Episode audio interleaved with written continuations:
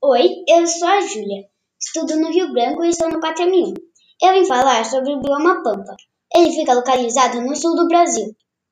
No bioma, a maioria das plantas são rasteiras. Uma das plantas mais típicas é a bromélia. Menos da metade do bioma foi afetada pelos humanos.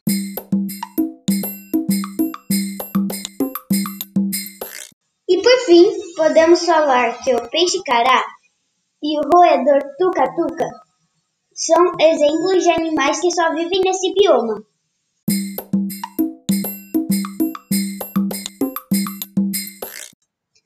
Fonte: Atlas Geográfico e Livro de Ciências.